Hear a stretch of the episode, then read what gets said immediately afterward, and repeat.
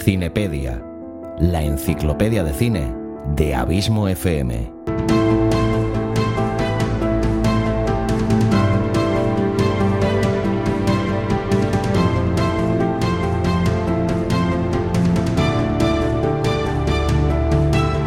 Hola, soy Xavi Villanueva y os doy la bienvenida a la Cinepedia. La Cinepedia es un, programa que proviene de un programa anterior, que precisamente el primero de la red Abismo FM, que fue Abismo de Series. Pues bien, la Cinepedia eh, era una sección de este programa y no pretende ser otra cosa que una herramienta útil para todas aquellas personas aficionadas al cine o las series que a veces pues no entienden esa terminología tan técnica utilizada por personas más duchas en la materia que olvidan que no todo el mundo parte del mismo nivel ni nace enseñado. Pues bien, ahora la Cinepedia va a ocupar el feed que ocupaba en su día Abismo de Series. Considero que es una continuación lógica, ya que como he dicho era una sección de, este programa y no deja de ser una evolución del programa en sí, que pasa de hablar principalmente de series y, y en plano secundario un poquito de cine y de técnicas cinematográficas, pasa precisamente al punto contrario, a hablar principalmente de cine y no solo de cine, sino más bien de terminología, de técnicas cinematográficas, ya que cada 15 días te ofreceré un nuevo post en el blog y un nuevo podcast en el que intentaré explicarte de forma sencilla y didáctica pues diferentes técnicas de grabación, de escritura de guion, edición y sobre todo de lenguaje y terminología cinematográficos.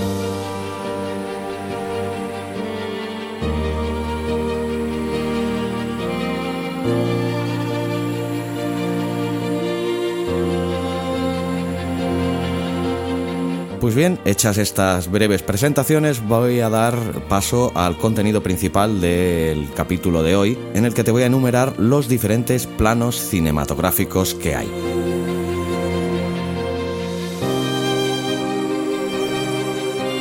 Hoy en día cualquier persona tiene acceso a una cámara que grabe en una calidad decente y a un ordenador con un programa de edición. Por ello, eh, tener también conocimiento sobre la realización práctica de un vídeo puede marcar una gran diferencia.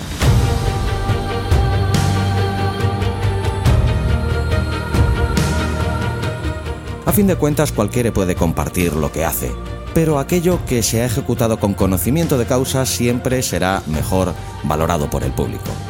Si algo debes tener claro es que el tipo de plano que utilices puede decir mucho del mensaje que quieres enviar. De esta manera, lo ideal es que tengas ciertos conocimientos sobre los mismos para aplicarlos en base al sentido de tu obra. En este apartado vamos a centrarnos en los planos según el encuadre, para posteriormente comentarte otras cuestiones que también te serán de gran utilidad.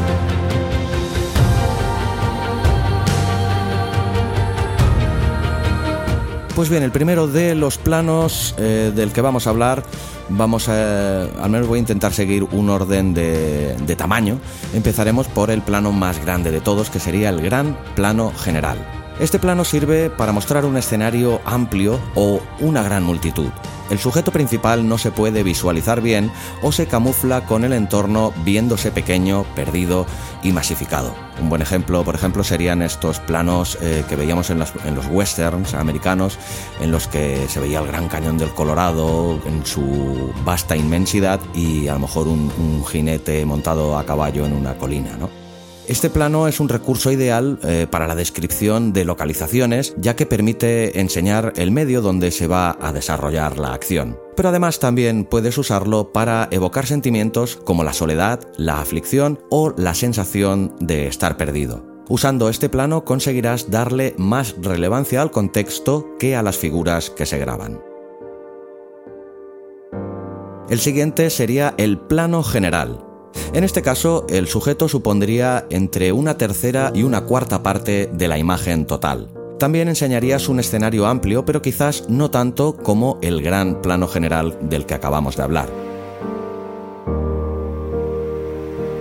Mientras que para hacer un gran plano general necesitarías estar en un lugar muy alejado del entorno o usar un dron, para el plano general te bastaría con alejarte un poco del escenario. Normalmente su utilidad es la de describir a las personas en el entorno donde se encuentran.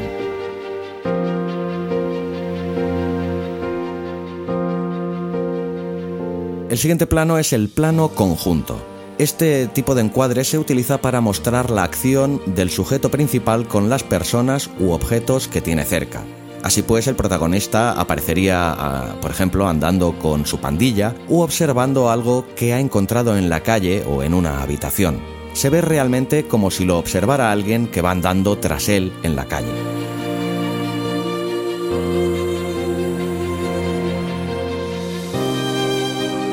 El plano entero, también conocido como plano figura. Para realizarlo tienes que encuadrar justamente la figura del sujeto protagonista de la toma, abarcando desde su cabeza hasta sus pies. Es un gran recurso para hacer que el público empatice con el personaje, sobre todo si éste mira o se dirige a cámara cuando lo encuadras de esta forma.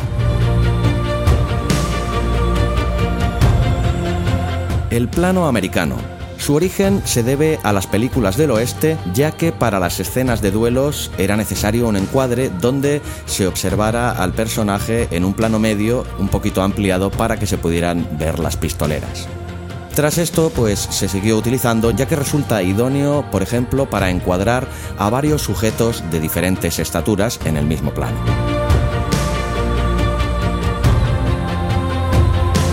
El plano medio en este caso, el protagonista se encuadra desde la cabeza hasta la cintura. Se corresponde con la distancia de relación personal, por lo que ayuda a mostrar la realidad entre dos sujetos en una conversación, por ejemplo. Plano medio corto.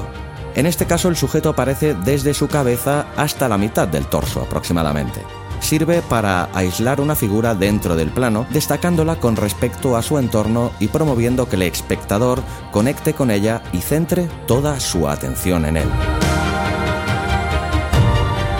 El primer plano. Para llevarlo a cabo tendrás que enfocar el rostro completo y los hombros de quien protagonice la escena. Entraríamos con este plano en una distancia íntima que hace que el público conecte de manera cercana con el personaje en cuestión también es un instrumento idóneo para mostrar los sentimientos de los personajes.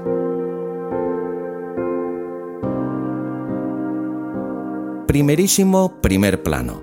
En este caso, eh, se captaría una parte del personaje únicamente. Sobre todo sirve para hacer valer un sentimiento de forma muy intensa. El miedo, por ejemplo, se refleja genial en los ojos de las personas, por lo que un primerísimo primer plano de estos en una escena de terror o de tristeza sería todo un acierto. Las proporciones, como en el resto, pues van son algo muy subjetivo que irán con el gusto de cada director de fotografía, pero normalmente el primerísimo primer plano sería más bien ya un plano entre las cejas y un poquito por encima de la barbilla, entre los labios y el final de la barbilla.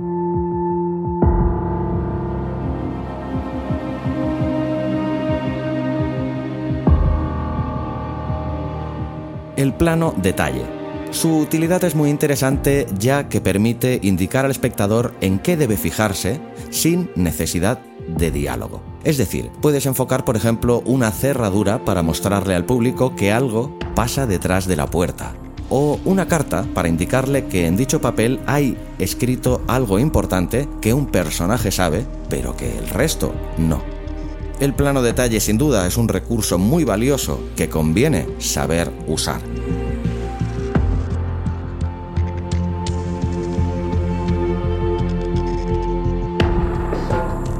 Ahora que conoces los principales tipos de planos, seguro que consigues hacer trabajos mucho más profesionales. No obstante, es necesario que conozcas también otros conceptos, como por ejemplo la angulación. El ángulo del plano también puede decir mucho. Yo diría que muchísimo. Por esta razón, es importante que lo tengas pensado a la hora de grabar en base al sentido de tu trabajo. Algo importantísimo también a tener en cuenta es el movimiento de cámara. Hay una amplia lista de movimientos de cámara que te ayudarán a darle dinamismo y sentido a tu vídeo. Por ello es importante que sepas cómo y cuándo usarlos para hacer que el espectador se mantenga atento. Precisamente en el próximo capítulo de la Cinepedia hablaremos de eh, uno de los principales movimientos de cámara. Luego antes de acabar el capítulo te lo anticipo.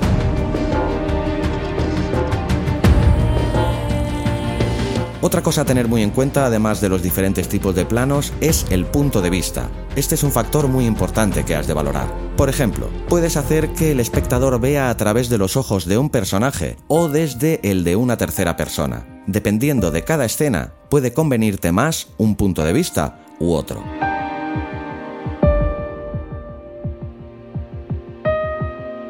Y esto eh, ha sido el tema troncal del capítulo de hoy.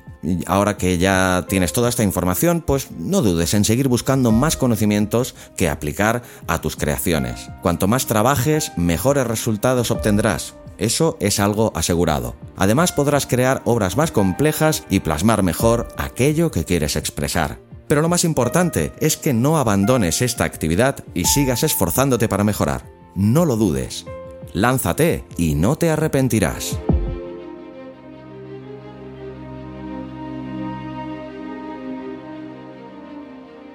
Nos vemos en 15 días aquí, en la Cinepedia, la enciclopedia de cine de Abismo FM. Y te avanzo que en ese próximo capítulo te hablaré del traveling, como te he dicho antes, uno de los principales movimientos de cámara que hay y los diferentes tipos de travelings que se pueden hacer aquí, en la Cinepedia.